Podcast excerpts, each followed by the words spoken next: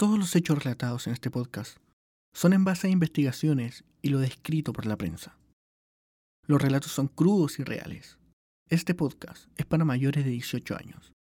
Se recomienda discreción.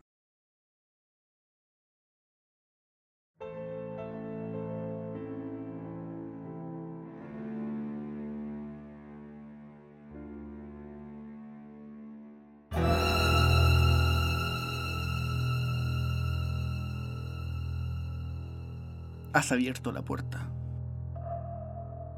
Acomódate y prepárate. Bienvenidos al caso cero.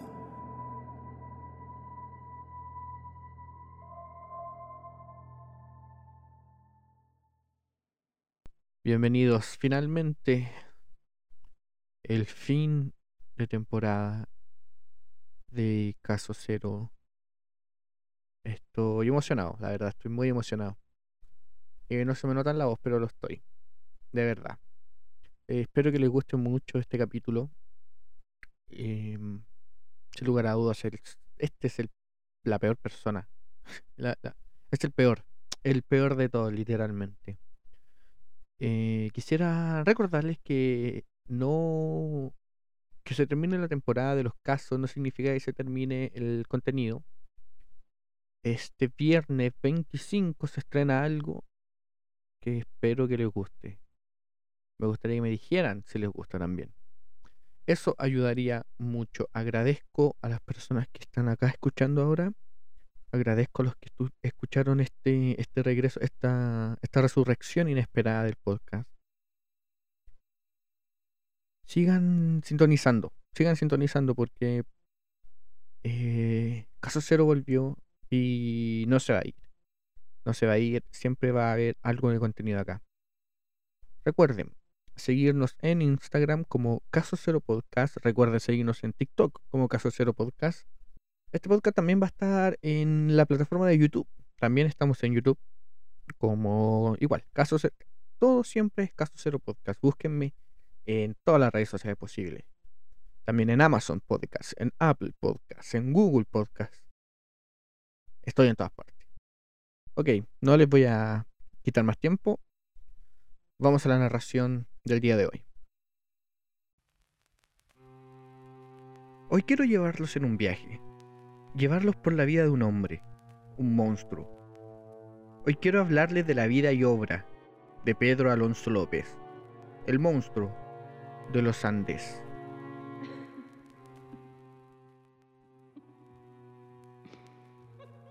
Comenzamos este viaje en Colombia, el municipio de Venadillo para ser más exactos. Aquí es donde nació Pedro en el año 1948. Luego su madre se muda a Santa Isabel, cuando Pedro solo tenía seis meses. El año en que Pedro nace fue un presagio para su vida, ya que se vivía una guerra civil no declarada en Colombia, llamada la violencia. Dicha guerra se llevaría cerca de 200.000 muertos. Pedro era el séptimo en una familia de tres hermanos. Su padre fue asesinado seis meses antes de su nacimiento y vivía con su madre. El ambiente en el cual nació era violento, y la ausencia de una figura paternal no lo ayudó en nada a futuro. La madre de Pedro era una prostituta, y ella atendía a sus clientes en la misma habitación que estaban los niños. Solo con una cortina como separación, Pedro y sus hermanos escuchaban todas las interacciones de su madre con sus clientes. Quizás todo esto comenzó a destrozar su mente, lo que lo llevó a abusar sexualmente de su hermana cuando Pedro tenía solo nueve años de edad. Por este hecho, fue lanzado a la calle. Mientras andaba como vagabundo por las calles de Bogotá, fue abusado sexualmente en reiteradas ocasiones a sus 12 años, una pequeña esperanza aparece en la vida de Pedro, en forma de una familia estadounidense que lo adopta. Pero el destino de Pedro siempre estuvo ligado a la violencia y las violaciones. Aunque suene frío decirlo, es la verdad. Una agresión sexual por parte de un profesor lo hizo volver a las calles. A la edad de 21 años, Pedro fue detenido y enviado a prisión por hurto simple, como si fuera una broma macabra de la vida, Nuevamente Pedro es abusado sexualmente por cuatro presos, pero esta vez fue diferente. No tenía dónde correr y decidió dejar de ser la víctima de otras personas. Pasaron unos días y Pedro, con la sangre fría que lo iba a caracterizar de aquí en adelante, cuchillo en mano, asesina a estos cuatro presos. Fue considerado un acto de defensa propia y solo se le añadieron dos años a su condena. Pedro salió de prisión en 1978. Desde aquí comienza el legado del monstruo de los Andes. Su primera parada fue en Perú. En este país Pedro frecuentaba las pequeñas aldeas y tribus, donde se sentía atraído por las niñas. Pedro atacó sin piedad a, y quiero que se preparen para este número, 100 niñas en Perú. Pedro con los años confesaría que buscaba siempre a las niñas con la cara más inocente y atacaba de día para que las niñas confiaran en él. Las palabras que Pedro dio a los policías años después son terribles. Me gustaría citar una de sus confesiones. Obligaba a la niña a tener sexo conmigo y ponía mis manos alrededor de su garganta. Cuando el sol salía, las estrangulaba. Solo era bueno si podía ver sus ojos. Nunca maté a nadie de noche, habría sido un desperdicio en la oscuridad. Tenía que verlas a la luz del día.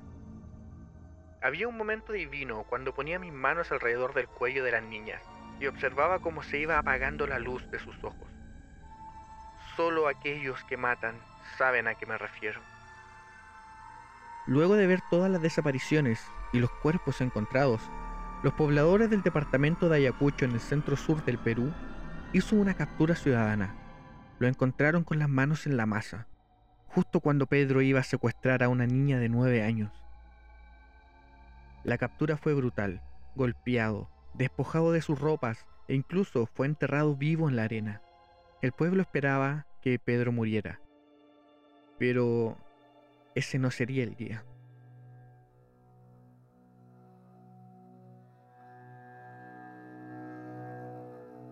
Una misionera americana apareció en un jeep como un ángel salvador que venía a detener este linchamiento. Imagino que pensaba que era lo correcto, pero ahora que sabemos quién fue Pedro Alonso López, quizás lo mejor era dejarlo ahí. La misionera dijo que lo correcto era llamar a las autoridades. Pedro en su vida tuvo suerte y muchas malas prácticas, errores y descuidos lo mantuvieron activo por años. Los ciudadanos aceptaron la propuesta y Pedro fue entregado a las autoridades que realmente no querían perder tiempo en investigar las denuncias de tribus. Entonces el gobierno peruano de ese tiempo decidió por quitarse el problema de encima y deportar a Pedro a Ecuador.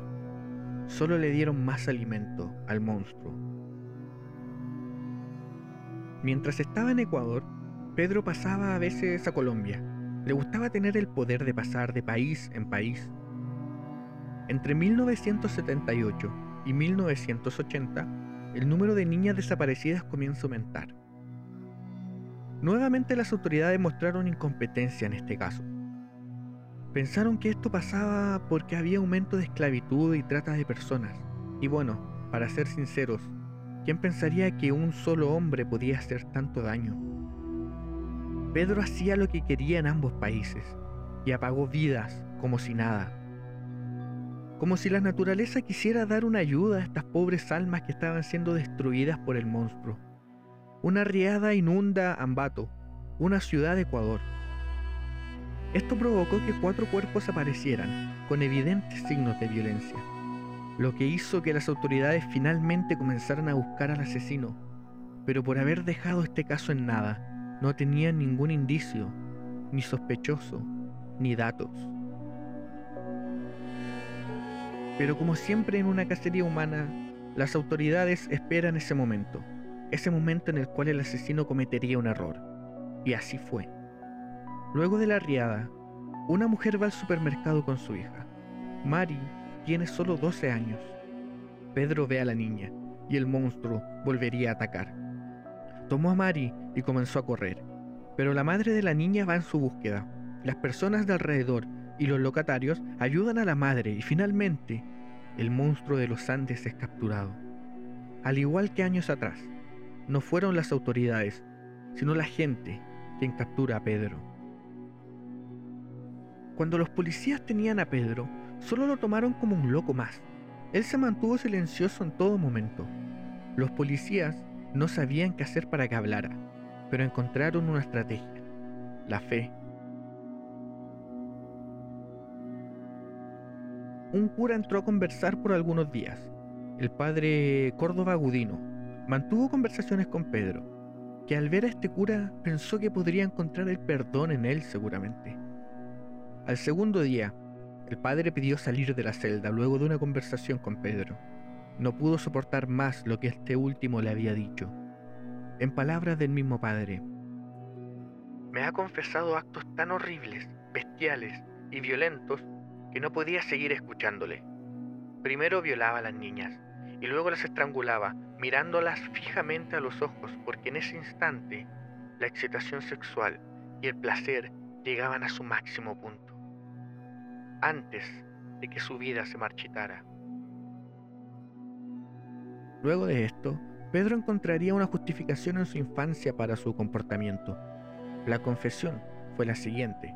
Perdí mi inocencia a la edad de 8 años, así que decidí hacer lo mismo a tantas muchachas jóvenes como pudiera. Prefería a las ecuatorianas porque son más dóciles y más confiadas e inocentes. No son como las muchachas colombianas que sospechan de extraños. Pedro dijo todo. Contó cómo cuando las niñas estaban muertas las lanzaba en un hoyo y cada cierto tiempo iba a conversar con sus cadáveres, hasta que se aburría porque no le contestaban. Entonces salía a cazar nuevamente.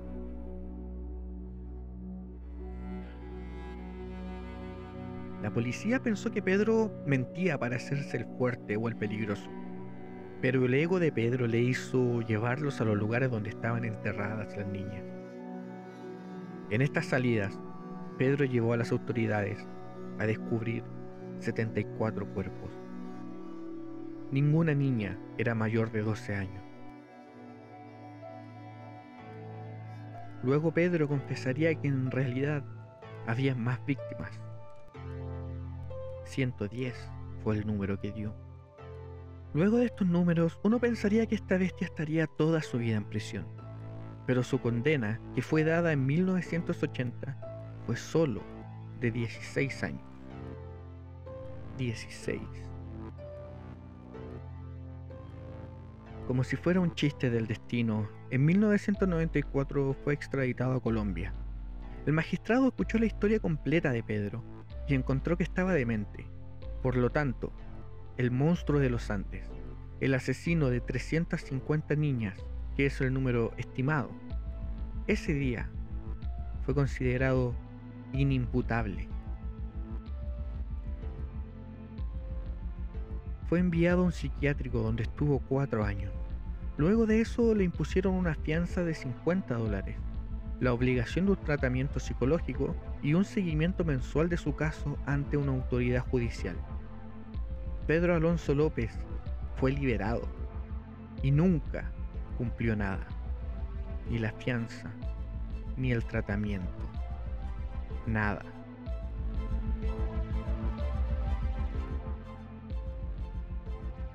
Al tiempo de salir, Pedro fue a visitar a su madre. No le culpó de nada, de hecho ni siquiera fue violento.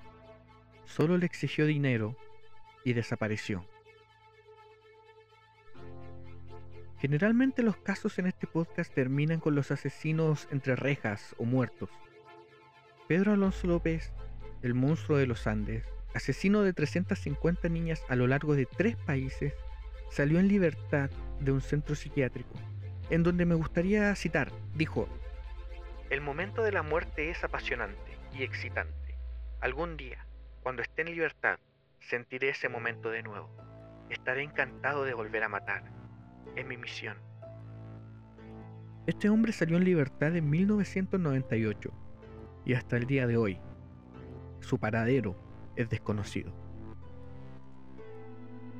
En el año 2002 la Interpol, que es la organización de captura de criminales más reconocida del planeta, emitió una orden de búsqueda y captura contra Pedro Alonso López por sus asesinatos y por una víctima que había aparecido en una de las zonas donde atacaba con los mismos rasgos de violencia que López ejercía. Lo último que sabemos de esta bestia es que en el año 2012, en la ciudad de Tunja, esto es en Colombia, ocurrió el homicidio de una niña llamada Andrea García.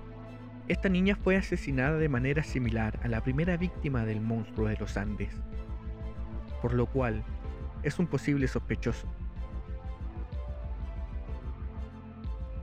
Mi intención siempre ha sido informar sobre estos casos, dar a conocer lo retorcido de la mente humana. Y para mí, el caso de Pedro Alonso López es el peor que pueda existir. Porque no solo fue el monstruo de los Andes, él solo exterminó a 350 víctimas. Es el asesino más prolífico en la historia, sobre Ted Bundy, Ed Gein, Jeffrey Dahmer o cualquier asesino que conozcan. Y lo más terrorífico es que este hombre, nacido en 1948, quizás llega caminando por este mundo con 74 años. Quizás sigue sumando víctimas. Lo tuvieron en sus manos. Estaba encerrado. Y por errores, por negligencia, sigue ahí. Su madre ha comentado que cada vez que uno de sus familiares muere, ella siente algo. El espíritu de ese familiar va a visitarla. Hasta el día de hoy, ha dicho, el espíritu de Pedro nunca la ha ido a ver. Desaparecido desde el 22 de septiembre de 1999. El caso del monstruo de los Andes, Pedro Alonso López.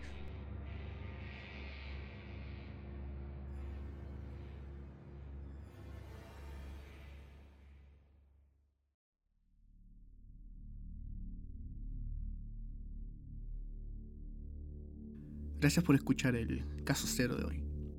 Recuerden seguir la conversación en nuestro Instagram, Caso Cero Podcast. Si tienes YouTube Premium o prefieres esa plataforma, búscanos en nuestro canal Caso Cero Podcast. Por hoy se cierra la puerta, pero pronto nos encontraremos en un nuevo Caso Cero.